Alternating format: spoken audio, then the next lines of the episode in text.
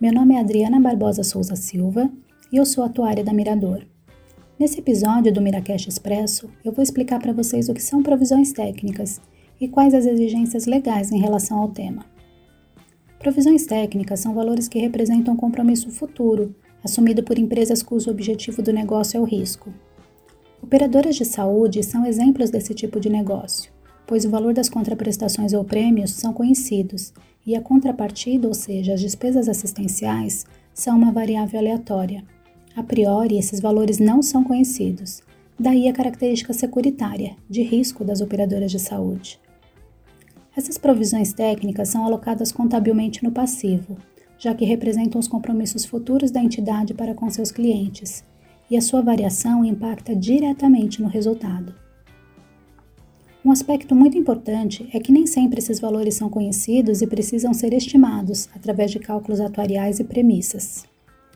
O correto dimensionamento e contabilização das provisões técnicas são fundamentais para a gestão de risco e sobrevivência das empresas. Como se trata de compromissos futuros já assumidos, representam valores que serão cobrados em algum momento. E como o cálculo desses valores envolve estimativas e premissas, deve ser calculado por um atuário, que é o profissional com habilidade para esse tipo de mensuração.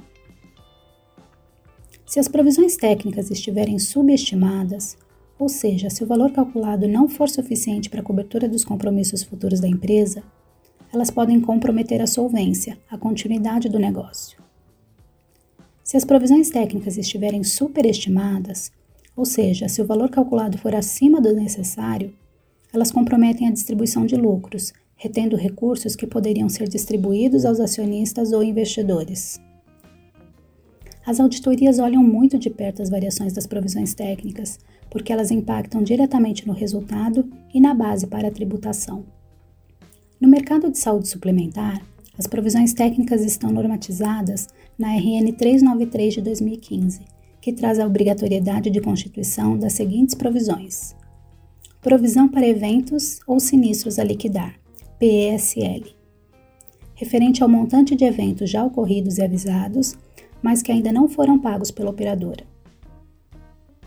Provisão para eventos ocorridos e não avisados, PEONA, referente à estimativa do montante de eventos que já tenham ocorridos e que não tenham sido avisados.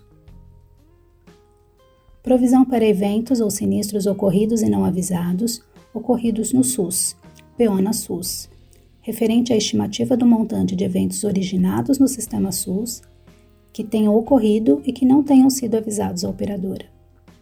Provisão para remissão, referente a obrigações decorrentes das cláusulas contratuais de remissão das contraprestações ou prêmios, referentes à cobertura de assistência à saúde quando existentes provisão para prêmios ou contraprestações não ganhas, PPCNG, referente à parcela de prêmio ou contraprestação cujo período de cobertura do risco ainda não decorreu. Provisão para insuficiência da contraprestação ou prêmio, PIC, referente à insuficiência de contraprestação ou prêmio para cobertura de eventos ou sinistros a ocorrer, quando constatada. E outras provisões técnicas, necessárias à manutenção do equilíbrio econômico-financeiro desde que consubstanciadas em nota técnica atuarial de provisões e aprovadas pela ANS. De forma didática, podemos classificar as provisões técnicas em dois grandes grupos: provisão de prêmios, para fazer frente a eventos que ainda não ocorreram. Nesse grupo estão a PPCNG e a PIC.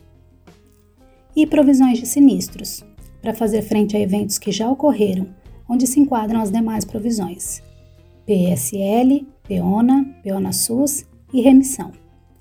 Portanto, se bem dimensionadas, as provisões técnicas são parte importante da gestão de risco das operadoras.